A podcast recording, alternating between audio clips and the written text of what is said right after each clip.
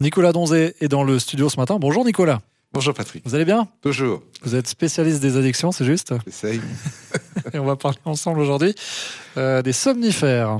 Alors on parle d'addiction, de somnifères, je ne vois pas forcément le lien. On devient addict aux somnifères? Alors, malheureusement. Malheureusement, oui. Oui. pas tout le monde, hein, bien sûr. Mais alors, si on veut, d'abord, pour parler des somnifères, il faut parler du sommeil. On s'en rend pas compte. On dit qu'on a mis sept jours pour faire le monde avec une journée de repos, mais la nature aussi a ses, exigences et les cellules apprécient le repos.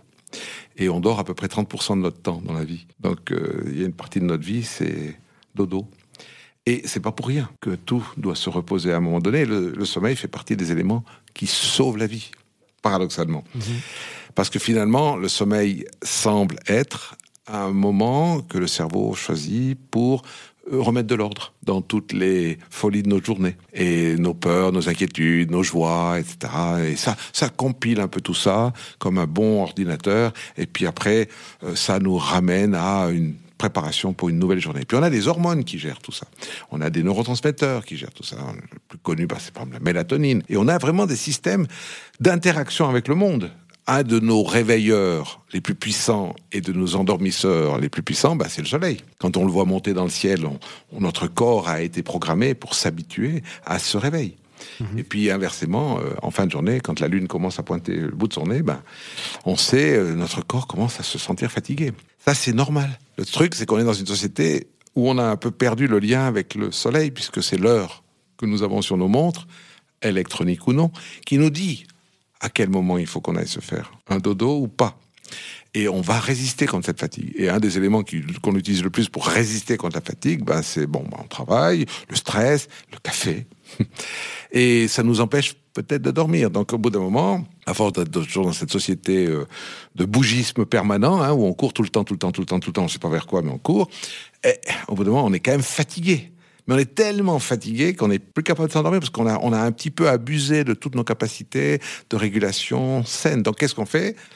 On va voir un médecin et on dit je dors plus. Et qu'est-ce qu'on fait quand on dort plus? Bah, il y a la pharma derrière qui est très efficace puis qui vous donne des médicaments, dont les somnifères. Puis aujourd'hui, il y a toute une nouvelle famille de, somnifères qui sont extrêmement efficaces parce que finalement, c'est les Z-drogues, ça s'appelle Z. Parce que c'est zolpidem, zopiclone, zoliplon, euh, zaléplon, je veux dire. Et ces des molécules, elles ont un effet intéressant. C'est-à-dire qu'effectivement, vous ne dormez pas, vous en prenez un. Dans les 20 minutes qui suivent, vous dormez pendant 6 heures. Et donc, vous avez une nuit. Puis, c'est très bien fait comme molécule, parce que ça favorise quand même le sommeil profond, l'endormissement rapide. Donc, rien à redire. Le seul problème, c'est que la nature nous a donné les moyens de nous endormir sans rien. Alors, la question, c'est pas je dors pas, comment je fais pour dormir, mais c'est pourquoi je dors pas.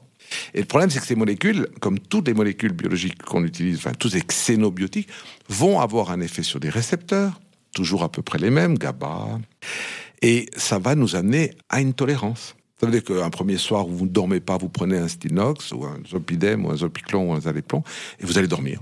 Puis le matin, vous allez vous réveiller. Ah, enfin, j'ai dormi. La, la nuit, j'ai pas passé la nuit à compter euh, les trains qui passent ou comme ça. Non, je dors. Mais en fait, c'est un sommeil un petit peu artificiel. C'est une mhm. béquille à votre sommeil. Puis les béquilles, on sait qu'on les garde jamais longtemps. Donc à un moment donné, il faut arrêter. Le problème, c'est qu'on en prend après pendant quelques semaines, puis au bout de quelques semaines, ben, l'effet va disparaître. C'est normal, c'est comme ça. Et petit à petit, le corps s'habitue, puis comme il s'habitue à une chose qu'il n'a pas vraiment eu envie de connaître, il va diminuer son effet, puis plus il diminue son effet, ben, plus vous devrez en prendre pour de moins en moins d'effets. Euh, c'est un phénomène qu'on appelle euh, la tolérance pharmacologique, mais aussi un peu, à un moment donné, on se dit, je suis pas capable de dormir sans cette pastille. Donc ça devient un peu addictif et d'arrêter ces molécules-là pour remettre le système en, normalité, c'est pas facile. Donc la question qui se pose chaque fois qu'on ne dort pas, c'est OK, un élément thérapeutique peut être utile, mais la question c'est pour combien de temps? Et travaillons pas sur le symptôme, mais pourquoi je ne dors pas? Tiens, peut-être parce que je regarde trop la télé, parce que j'ai mon téléphone allumé à côté de moi, et puis que chaque trois secondes, quand il y a une notification de mes messageries et autres euh, e-messages et machin, euh, je suis ah et comme le cerveau, je vous le rappelle, c'est un curieux naïf hyperactif, lui, chaque fois qu'il y a une information nouvelle qu'il connaît pas, il va réagir. Donc il dort pas. Hein, on est en aux affûts. Cool. Arrêtons de ce qu'on. Le meilleur moyen, par exemple, c'est déjà de dormir sans son téléphone.